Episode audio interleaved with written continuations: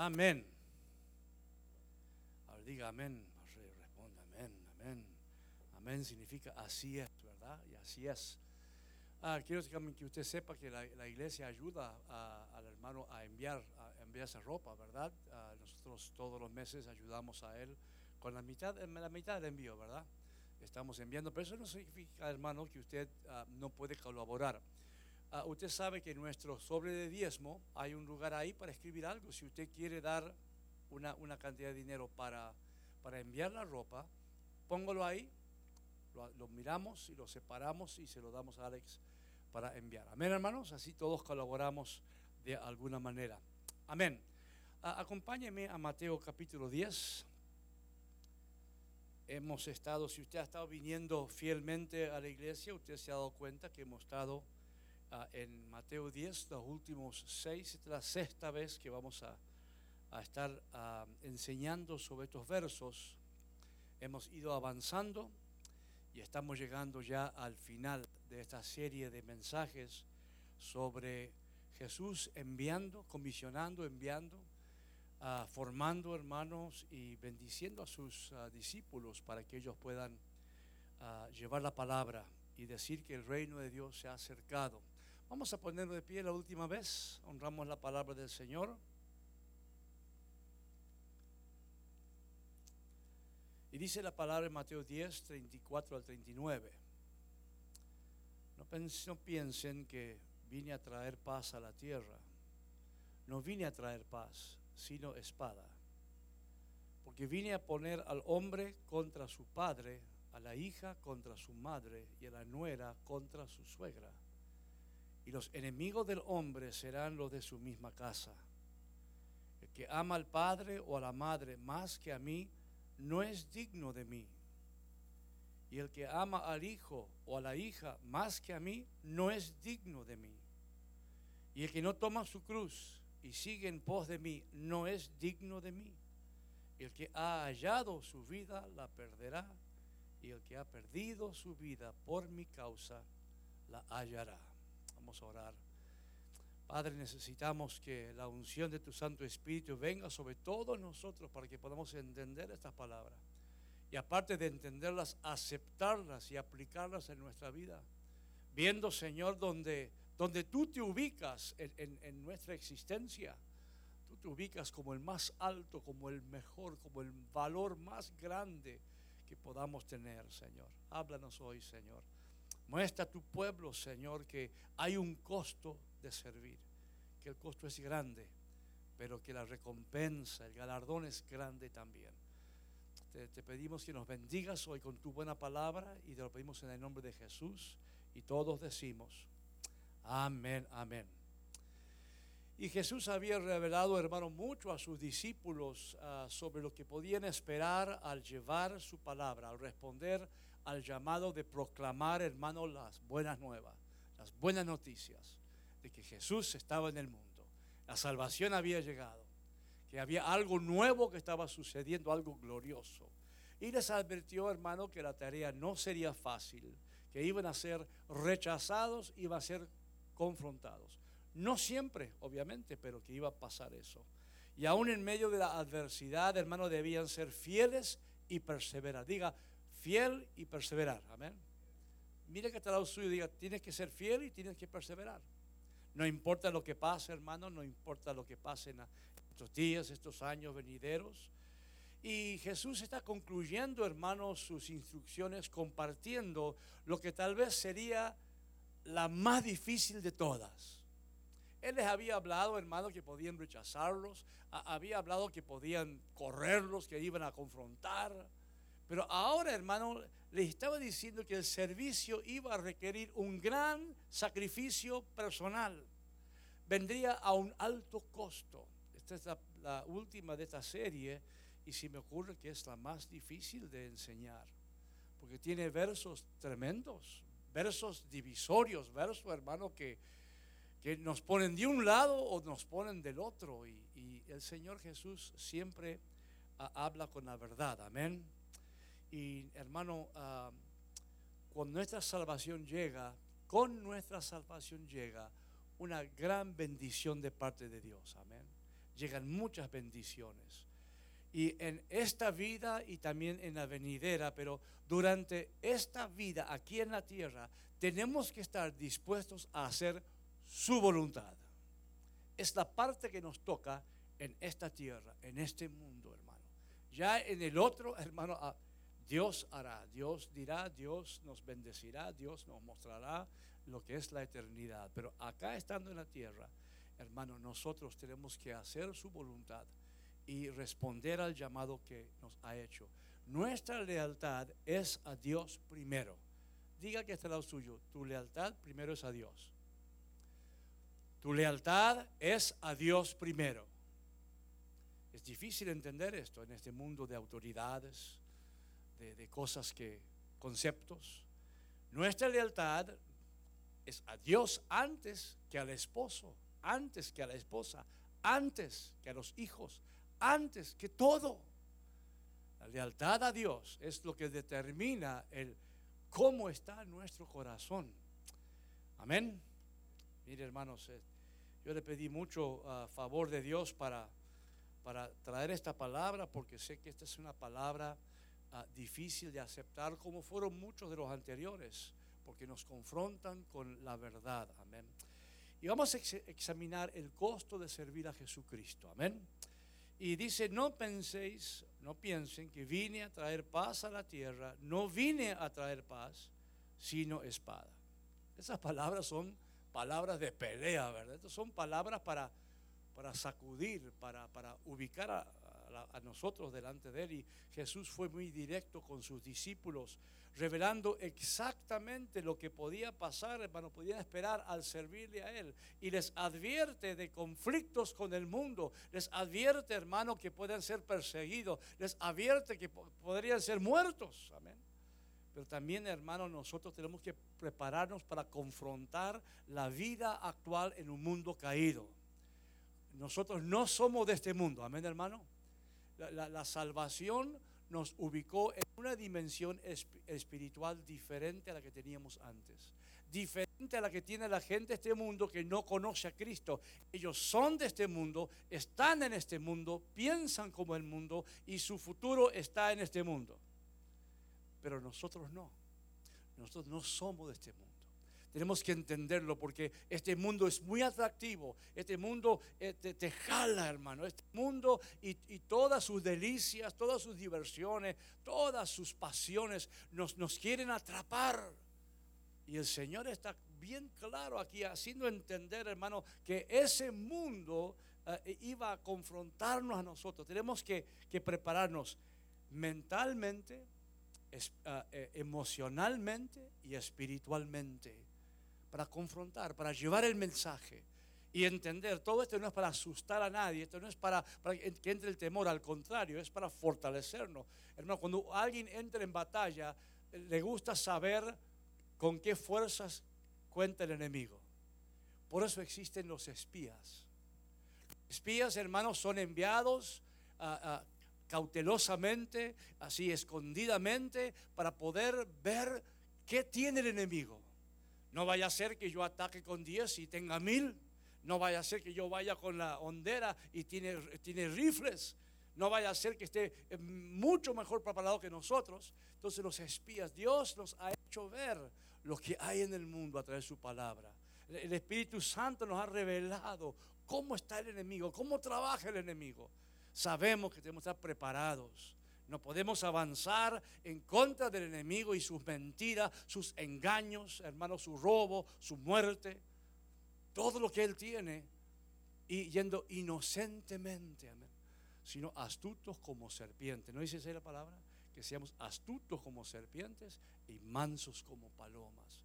Entonces, todo esto, hermano, para decirles que hasta ese momento Jesús había sido paz, había sido cariñoso, tierno, misericordioso, paciente. Había sido, hermano, un hombre lleno de cariño, ternura. Había demostrado amor a las multitudes. Lo habían visto sanando enfermos, perdonando pecados de, gente malísima, hermano, ah, defendiendo a su pueblo. Pero de repente ahora no esperaban que él dijera esto. ¿Ustedes quieren, creen que tengo paz? No, no traigo paz. Traigo una espada. Empezó a, poner una línea en arena. Empezó a, mostrar lo que realmente es la palabra de Dios. Hoy en día, hermanos, ah, hay una, un sentido de tolerancia ah, muy, muy uh, mal interpretado. ¿Cuántos son tolerantes? A ver, es bueno ser tolerante, amén. Es bueno ser tolerante. Pero hoy han llevado el, sentido de la tolerancia a niveles donde se debe tolerar todo. Tolerar el pecado, tolerar la homosexualidad, tolerar la pornografía, tolerar, hermano, todas las cosas. Nadie ahora debe ofenderse de nada, debemos aceptar todo. Una tolerancia, y yo creo que nuestro Dios es tolerante, ¿verdad? Pero no es tolerante del todo, ¿verdad, hermanos? A, Adán y Eva les toleró el pecado. No, no toleró el pecado. Cuando se enteró que habían pecado, hermanos, los echó, hermanos. Y más adelante, hermano, el mundo se empezó a desarrollar con mucho pecado. ¿Toleró Dios a ese mundo? No, hermano, trajo el diluvio sobre ellos. Dios es tolerante, Dios es amor, pero hermano, Dios es justicia, amén. Dios es, derecho, Dios hace lo que fue, dijo que iba a hacer. Toleró a los judíos en el desierto, hermanos. No, no los toleró en el desierto. Solamente como nos explicaron en el hermoso reunión de caballeros que tuvimos, hermano Josué y Caleb fueron los únicos que pudieron pasar de todo lo que habían salido de Egipto y todo lo que habían nacido en el desierto. Dios no tolera ciertas cosas. Dios toleró el pecado de Saúl. No, el primer rey de Israel no toleró su pecado, hermano. Perdió el reino, toleró el pecado de Israel una y otra vez le levantó jueces y jueces y naciones extranjeras porque no toleró el pecado. Castigó el pecado, hermano. Toleró, hermano, la que, que Israel le robara los diezmos y las ofrendas. No lo toleró. 400 años de silencio. Después de decirle en Malaquías 3, hermano, que lo habían, le habían robado. Hermano, tolerará injusticia, pecado y todo lo malo. Dios, Dios no lo va a tolerar, hermanos. Por eso es tan importante entender que a Dios lo quieren hacer de un Dios que tolera todo y que al último momento, bueno, perdóname. Después de una vida de, de vivir equivocadamente, hermano, no tenemos que tener una mala idea de la tolerancia, tenemos que entender lo que Dios habla. Amén, hermanos. Diga que está suyo, Dios va a hacer lo que dijo que va a hacer. Amén. No es que Dios es, eh, Diosito es bueno. Dios es bueno. Diosito, perdón. Amén. Pero mire la historia. Y hubo momentos en que no perdonó, no tuvo misericordia. Hizo exactamente lo que dijo que iba a hacer. Amén, hermanos. Y ahora, hermanos, ah, y esto no significa, hermano, que, el Señor Jesús le estaba diciendo, me he venido a traer espada a, instruirle a ser violentos, hermano. No, al contrario. Pero Satanás y sus demonios han estado oponiéndose a todo lo puro, a todo lo bueno, hermano. Vinieron a robar, matar y destruir. Y él vino, hermano, a destruir las obras del diablo. Amén. Ahí está en, en 1 de Juan 3.8. Y dice, el que practica el pecado es buena gente, hermano.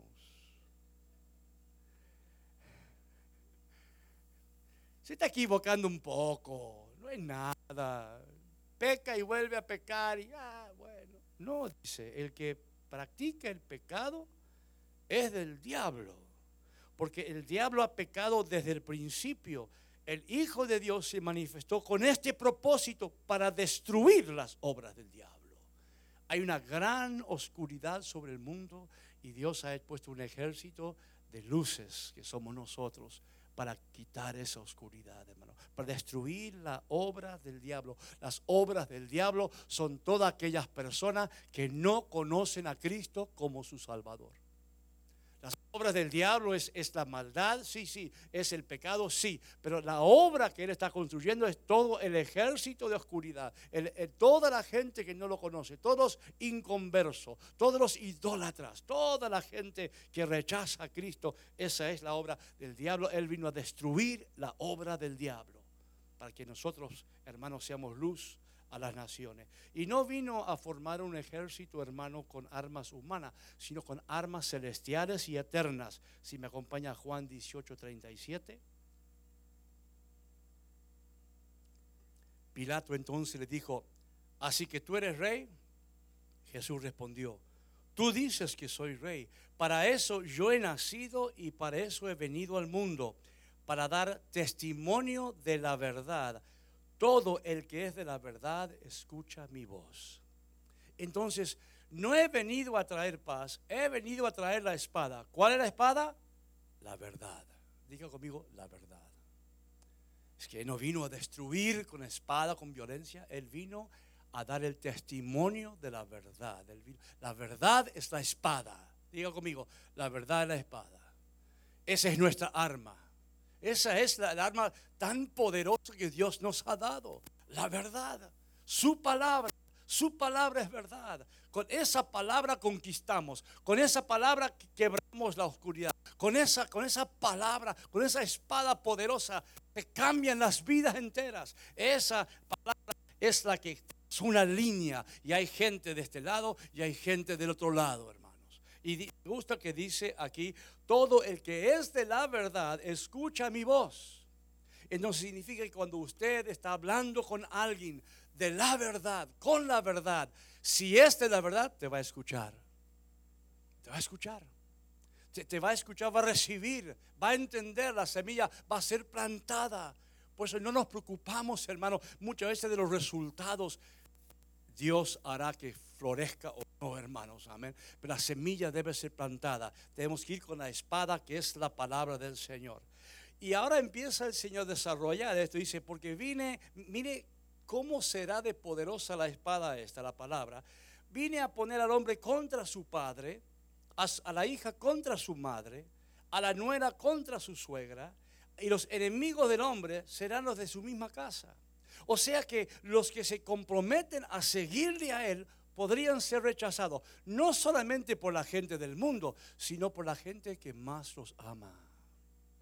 Entonces el Señor está mostrando, hermano, el poder de la palabra. E, e, es tan poderosa la palabra, es tan, tan, tan significativa, tan fuerte, tan filosa, que hasta separa las familias, hermano. Uno dice, qué injusto es eso. Pero hay que estar convencidos, hermanos, de nuestra fe. No podemos estar de acuerdo con todos todo el tiempo. Vamos, vamos a tener discusiones y diferencias, hermano. No hay manera de vivir el Evangelio, hermano. Que, eh, no hay manera de vivir el Evangelio sin separaciones y sin divisiones. Hay gente, hermano, que no es de la verdad y gente que son de la verdad. Lo que yo veo es que lo que divide y separa es qué se hace con la verdad. ¿Qué parte de nuestra vida tiene esa verdad? Esa espada, ¿dónde está? Unos la conocen, pero hermanos la esconden. Hermanos, unos no la enseñan, se alimentan de ella, pero no dan de comer a nadie. ¿Qué estás haciendo? Pregunta que estás haciendo. ¿Qué estás haciendo con la verdad? ¿Qué estás haciendo con el conocimiento de la palabra? ¿Qué estás haciendo con la verdad de salvación? Con la verdad de Cristo. ¿Qué estamos haciendo? ¿La estamos comiendo, comiendo, comiendo? ¿Comiendo de gracia lo que Dios nos ha dado de gracia? No, la verdad tenemos que darla, hermano. Otros hermanos se visten de la verdad, se despiertan a la mañana y es su acostar, es su canto, es su vida. La verdad de Cristo es su manera de vivir. Hermanos, sudan la verdad, es, es, brilla dentro de ellos. La verdad ha transformado su vida llevan la espada con honra, con gloria, con orgullo, hermano. Estas son diferencias que pueden causar grandes conflictos aún en la familia. Yo sé que hay, mucha gente en, Sudamérica que vienen del catolicismo y, cuando recibieron al Señor Jesús de verdad en su corazón, muchas familias no lo aceptaron y los echaron de su casa. Mucha gente que era católica o, de cualquier otra religión. Hermanos que, que, fueron confrontados con la verdad de Cristo y se dieron cuenta de la luz y aceptaron al Señor, el Evangelio. Fueron rechazados en su propia casa. Y eso pasa en otras religiones también. Usted sabe que en, el Islam, hermano, si alguien deja el Islam por otra religión, lo considera un traidor y tratan de matarlo, hermano. La gente muere por su causa. Muere, hermano, por, la, espada de la verdad. Nosotros, hermanos, ¿dónde, ¿dónde lleva la espada? Amén, hermanos. Y dice aquí el verso 37. El que ama al Padre o a la... Y estos son, son versos tremendos, hermano. El que ama al padre o a la madre más que a mí no es digno de mí. Y el que ama al hijo o a la hija más que a mí no es digno de mí. Es, es una verdad, hermano, que puede dividir como una espada, hermano. Esto es, eh, el Señor está exponiendo su valor. Está exponiendo dónde debe ubicarse en nuestra vida. Sabemos que el primer mandamiento, ¿cuál es? amarás a tu Dios sobre todas las cosas. Hablemos de esto, hermanos. Porque este, este verso es el verso que, más conflicto tiene uno. ¿A quién amamos, hermano? Eh, hemos dado al Señor Jesús el lugar que Él mismo declara que desea. Wow, y cuando, cuando empezamos a pensarlo, Mucha gente siendo honesta dice, no, no es así.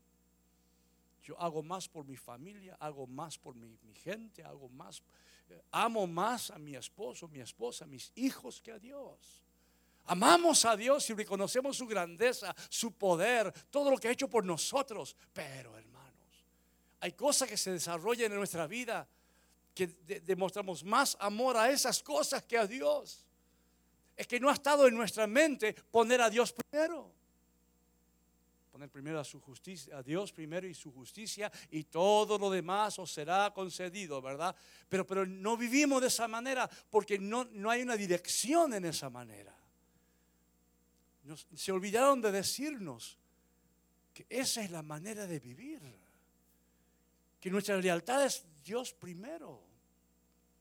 Y creo, hermano, que, eh, esto sucede en todas partes.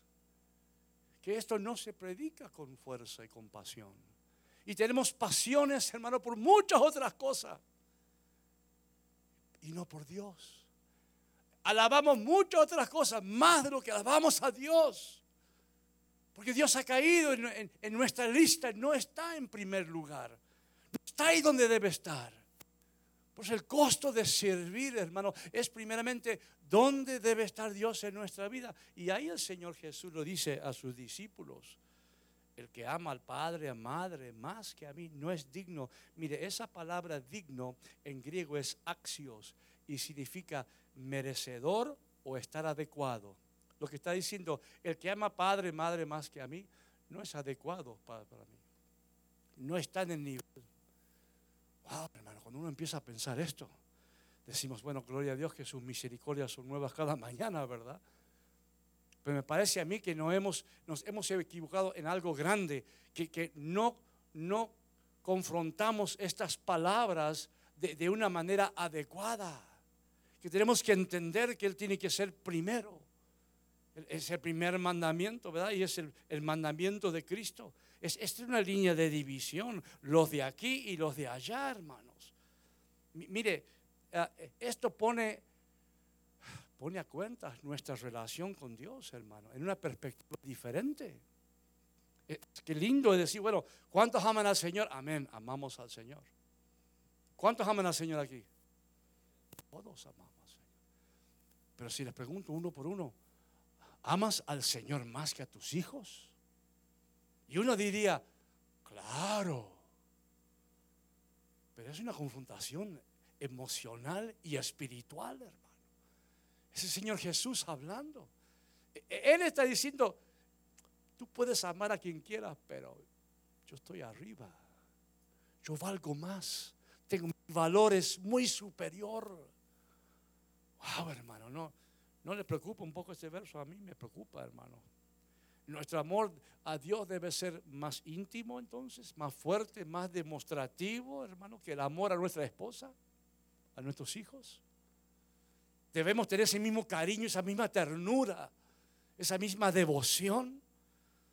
No está diciendo que debemos dejar de amar a nuestros, a los nuestros, sino que el amor a Él debe ser más grande, debe ser una prioridad.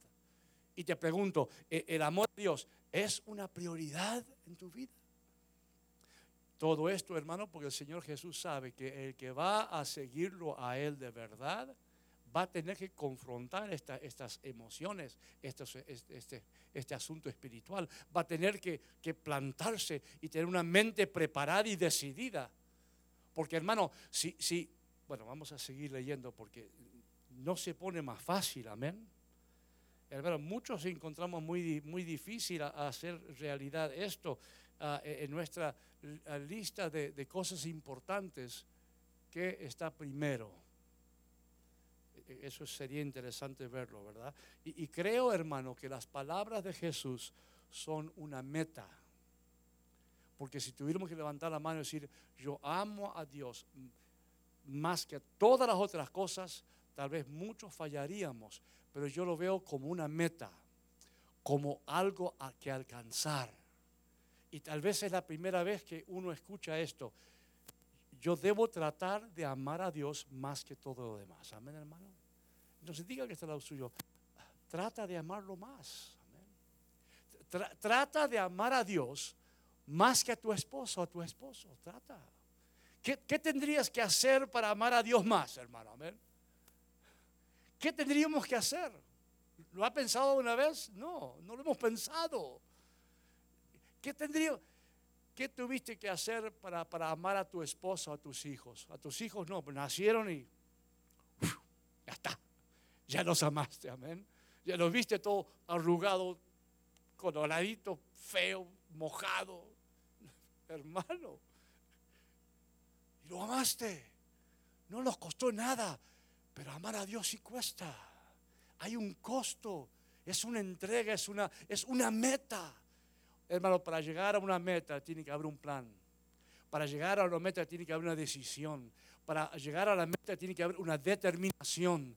Entonces, si nosotros decimos honradamente, Señor, hay cosas que yo amo más que a ti, perdóname, voy a ponerme meta de amarte a ti más. Es lo único que podemos hacer, hermano.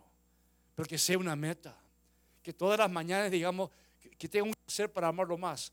Porque Él que tiene que hacer para que tú lo ames más. Él ya hizo todo, hermano. Amén. Eh, dice que no hay nadie que ame a otro más que el que da su propia vida por esa persona. Él, lo hizo todo por nosotros. Como cantaba esa hermosa canción, ¿verdad? Dice, lo hiciste todo por mí, moriste en la cruz por mí, diste tu vida por mí. Nadie puede hacer eso por nosotros. Entonces, con eso en mente, como meta, yo necesito amar a Dios. Necesito amar a Jesús más. Necesito poder ver esta palabra y ser confrontado y decir, no, voy a hacer algo. No voy a seguir como hasta ahora, que, Dios es un Dios de fin de semana. Que, Dios es, un, Dios que alabo una vez a, la semana. Sino que forme parte de nuestra vida todos los días, como es nuestra familia. ¿Cuántos quieren estar con su familia un día a la semana? A ver, no levante la mano si es así, porque si fuera así, después tengo que hablar con ustedes, ¿verdad? ¿Qué, tal si no una sola vez a la semana? Hermano, no es, esa no es una forma de relación. La relación, entonces yo veo esto como una, una meta que podemos alcanzar, amén hermanos. Y, pienso que algunos nunca van a alcanzar esa meta porque no creen que Jesús va a hacer lo que él mismo dijo que iba a hacer. No, que Dios es bueno. Dios no me va a juzgar. Dios, Dios no, no, no le va a importar lo que yo hago. Pero el 38 dice, y el que no toma su cruz y sigue en pos de mí, no es digno de mí. Entonces el compromiso de hermano de, servir a Cristo y tener esa comunión con Él va más allá de nuestro amor al mundo y a la familia. Incluye negarnos hasta nosotros mismos. Recién te pregunté, ¿amas a Dios más que a tu mujer, tu esposa, tus hijos? Ah, te pregunto, ¿amas a Dios más que a ti mismo? Porque generalmente nosotros ponemos a nosotros primero. Sí, amo a mi esposa y a mis hijos, pero I need me. Me necesito, debo amarme. En la persona que no se ama a sí mismo, ¿cómo va a amar a los demás, verdad? Entonces, pero amas hasta, hasta el sacrificio. Los discípulos, hermano, evidentemente amaron a Dios más que a sus vidas. De los doce apóstoles, once dieron la vida violentamente, hermano. Demostraron su amor, no negaron a Cristo. Y es más, hermano, si usted se pone a, ver lo que el, el, premio que tuvieron ellos, hermano, ahí está en el libro de Apocalipsis. E, el muro de la ciudad celestial tiene doce cimientos y en ellos estaban los doce nombres de los doce apóstoles del Cordero, hermano. O sea que el que, el que el que da su vida por su causa, el que, el que tiene la meta de amar a Dios sobre su propia vida, hay un galardón, hermano. Hay, cosas que Dios tiene preparado, hermano, que no han subido ni a, la mente ni al corazón del hombre, que tiene preparado para nosotros, los que sirven al Señor. Amén, hermano. Eh, y, y, yo leo estas palabras y el que no toma su cruz y sigue en pos de mí, hermano. O sea que hay que poner la carne y los deseos personales en una cruz. Hay que sacrificarlos. Si no podemos negar la carne y los deseos, no podemos amar al Señor sobre todas las cosas. Y eso requiere sumisión, requiere obediencia. Por eso estas, estas seis enseñanzas, hermanos, sobre el servicio a Dios si no estamos sirviendo a Dios, si no estamos sirviendo a Dios y, estamos llenos del Espíritu Santo, pasan dos cosas. O no estamos o no estamos llenos del Espíritu Santo. Porque el Espíritu Santo fue enviado a recordarnos todas las palabras del Señor Jesús. Nos trae unción, nos trae los, los el fruto del Espíritu y si el Espíritu Santo no está redarguyéndonos, no está hablándonos, no está sacudiéndonos, tenemos que hacernos la pregunta, ¿tengo el Espíritu? Pregunta que está lo suyo, ¿tienes el Espíritu? Y que nadie va a decir que no, ¿verdad? Pero mire el, el verso 39, el que ha hallado su vida la perderá, y ya que ha perdido su vida por mi causa la hallará. Es la paradoja divina. E, el Señor está, está, viene con su espada y corta por lo limpio. Y está diciendo, mira, tu vida anterior allá, tu vida nueva acá. Y esta vida nueva es una vida de servicio, una vida de obediencia. Es una vida de, de dar tu vida por mi causa mira, abandonar al viejo hombre que nos llevaba a muerte y entrar en la criatura nueva que trae vida. Y es lo que, miserable de mí, dijo Pablo, ¿verdad? ¿Quién me librará de este cuerpo de muerte? Él había entendido, hermano, que esa espada había venido y lo cortó. Y decir, la única manera de avanzar con Cristo es, es olvidar a ese hombre. Entonces, ¿cuál fue la promesa que Jesús le hizo a estos hombres? Que iba a haber galardón, que iba a haber un premio que iba a haber una, una, un premio eterno en el cielo para los que sirven al Señor. Yo sé, hermano, que estos, estos versos mejor ni leerlos a veces, amén. Pero hay que leerlos y tenemos que tomar decisiones, porque tal vez estemos viviendo nuestras vidas de una forma muy cómoda, un evangelio muy light, muy fácil, una manera de vivir donde no hay confrontaciones, no hay problemas, todo está tranquilo, no hay olas, no hay, no hay nada. Y lo que eso significa es que no hay espíritu, no hay pasión. ¿Cuántas esposas aquí les gusta que su esposo le dé un beso? A ver. Mis hijas son bien aprendidas. ah, pregunto de nuevo, ¿a cuántas esposas les gusta que su esposo le dé un beso?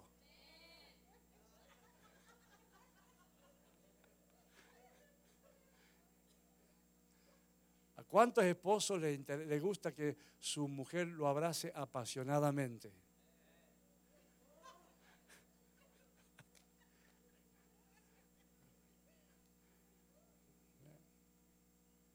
Pasión.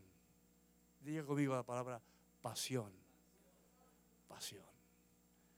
¿Sabe qué nos falta a nosotros con Cristo? Nos hace falta pasión. Pasión. Apasionarnos de Él. Nos llama la esposa. Él es el esposo. Pasión.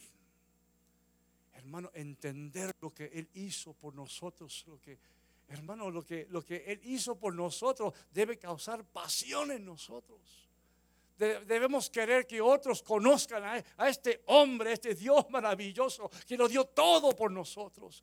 Tienen que conocerlo, pero si no hay pasión en nuestra vida, la gente va a recibir estas palabras y va a decir, son palabras. Es un testimonio frío, un testimonio de, de realidad, pero no tiene pasión. El Señor no nos hizo fríos e indiferentes, nos llenó de pasiones. Amén. Por eso, hermano, cuando vas a la cancha de fútbol, ¿qué se ve? Pasión se ve. Cuando van a los bailes, nadie aquí va, pero cuando iba, ¿qué se veía? Pasión. Cuando hay, nace un bebé, ¿qué se ve? Indiferencia y no, pasión. Hermano, pasión por la vida. Tú vas a un viaje por el mundo y ves la cosa y te llena de pasión. Decir, qué, maravilla, qué hermoso que esté en ese tiempo. Pasión. Y después por Cristo. Decimos, oh, Él mi Salvador. Yo lo amo. Pero no hay pasión. Hemos perdido la pasión. Usted tal vez se ríe o no esté de acuerdo, pero antes toda la congregación danzábamos aquí porque había pasión. Y nos hemos educado ahora, nos hemos hecho más finos, no nos gusta sudar. No perdamos la pasión, porque sin pasión no le vamos a hablar a nadie, hermano. Sin pasión por Él no vamos a hablar con la gente, ni vamos a evangelizar, ni vamos a dar nuestro testimonio. ¿Te imaginas un testimonio? Sí, yo antes vivía la vida más o menos y ahora Él me salvó.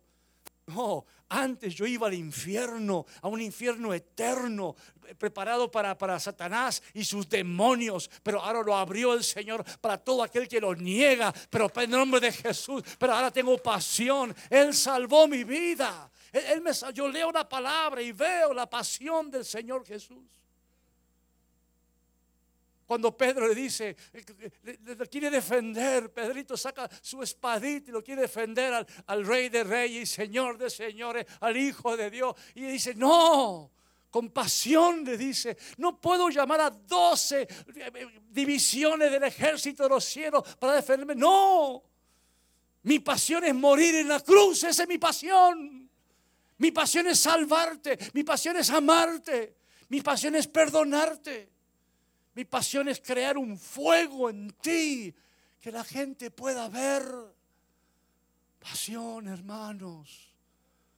Si no tenemos pasión, un matrimonio sin pasión es un matrimonio triste. Una relación con tus hijos sin pasión es una relación triste. Y una relación con Dios sin pasión es una rutina aburrida que no nos lleva a ningún lado, hermanos. Esa es la realidad.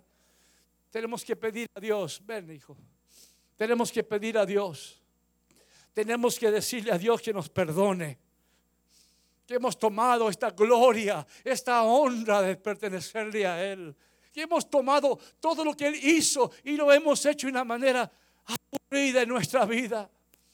Un pasar nomás, un conocimiento nada más, un nombre escrito en el libro de la vida, pero ahí está mi nombre, no es nada, no es gran cosa sin entender que los ángeles quisieran estar en nuestros zapatos.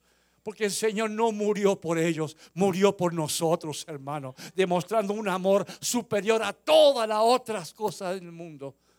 Pasión. Y tenemos que arrepentirnos, hermanos.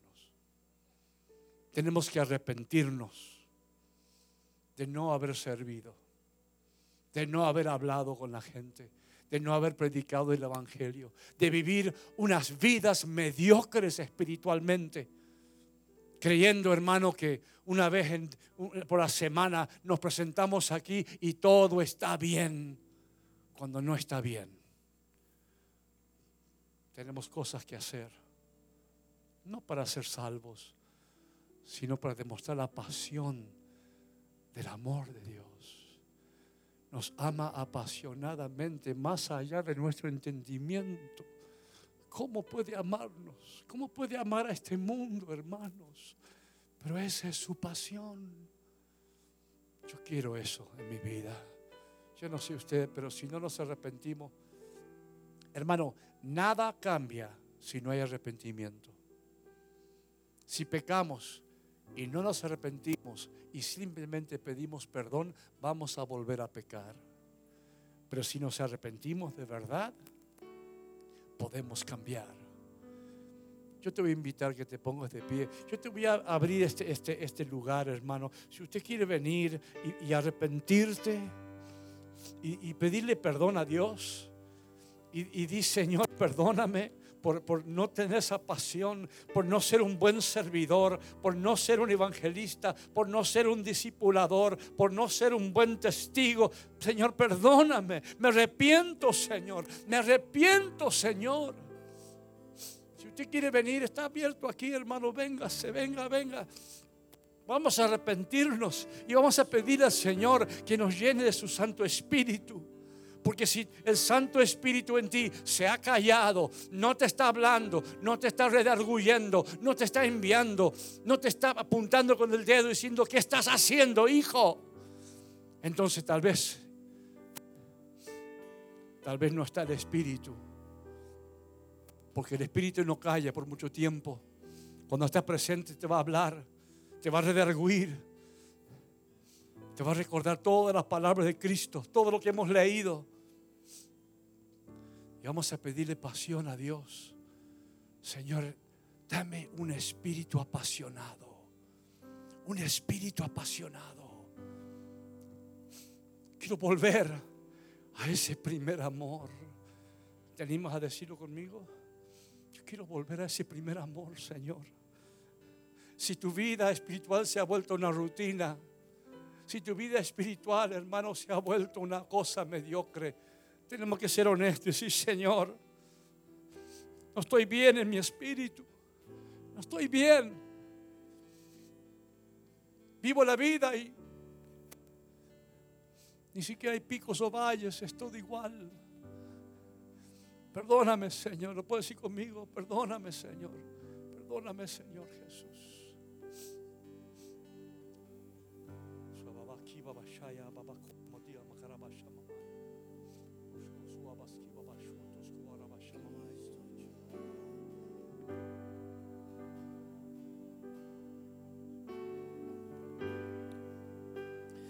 Cristo, yo te amo.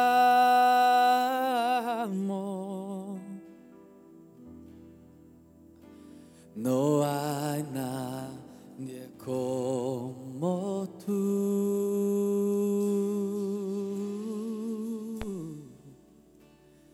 Jesús.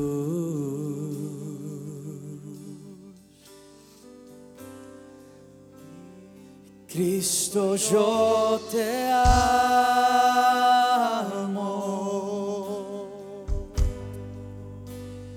Cristo, yo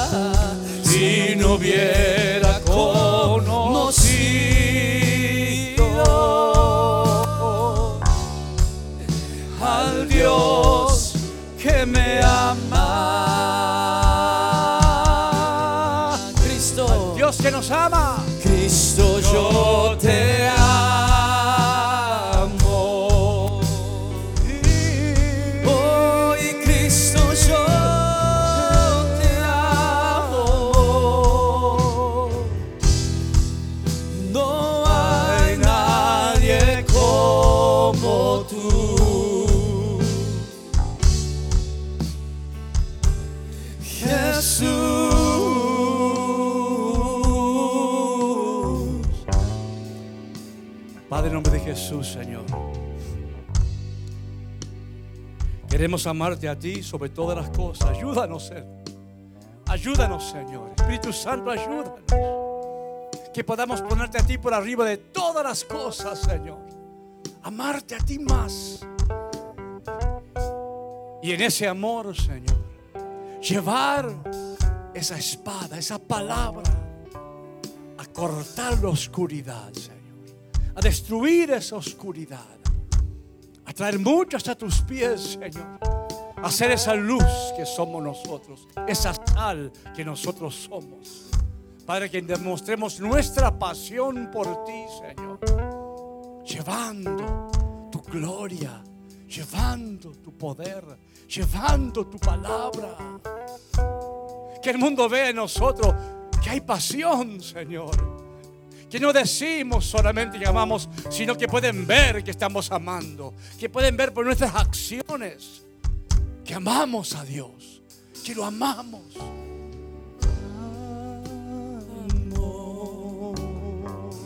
de corazón.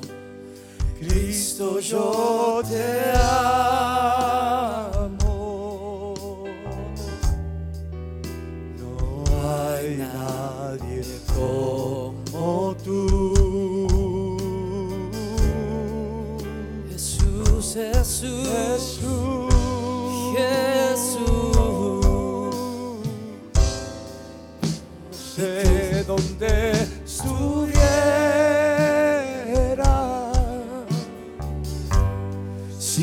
A ti no te tuviera si no hubiera conocido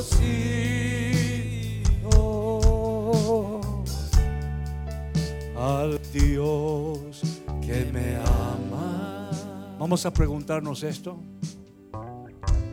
¿Dónde estuviera yo si no tuviera Cristo mi vida? Tal vez tú puedes preguntar, ¿dónde estuviera yo si no tengo mi esposa o mi esposo? ¿O dónde estuviera yo si no tuviera mis hijos? Y tú podrías decir, bueno, aquí estaría, estaría en este mundo, estaría viviendo mi vida. Pero si tú te preguntas, ¿dónde estaría yo sin el Señor Jesús? Hermano, ¿qué respuesta darías? El que lo dio todo por nosotros, merecedor de nuestra pasión.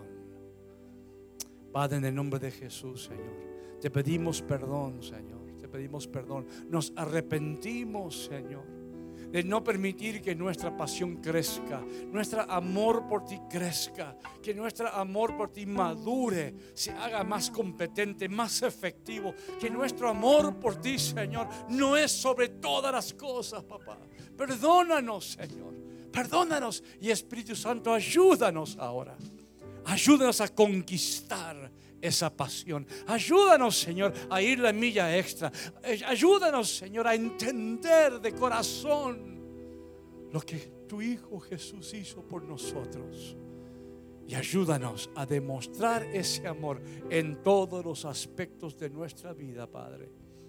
Te lo pedimos en el nombre de Jesús y todos decimos, amén.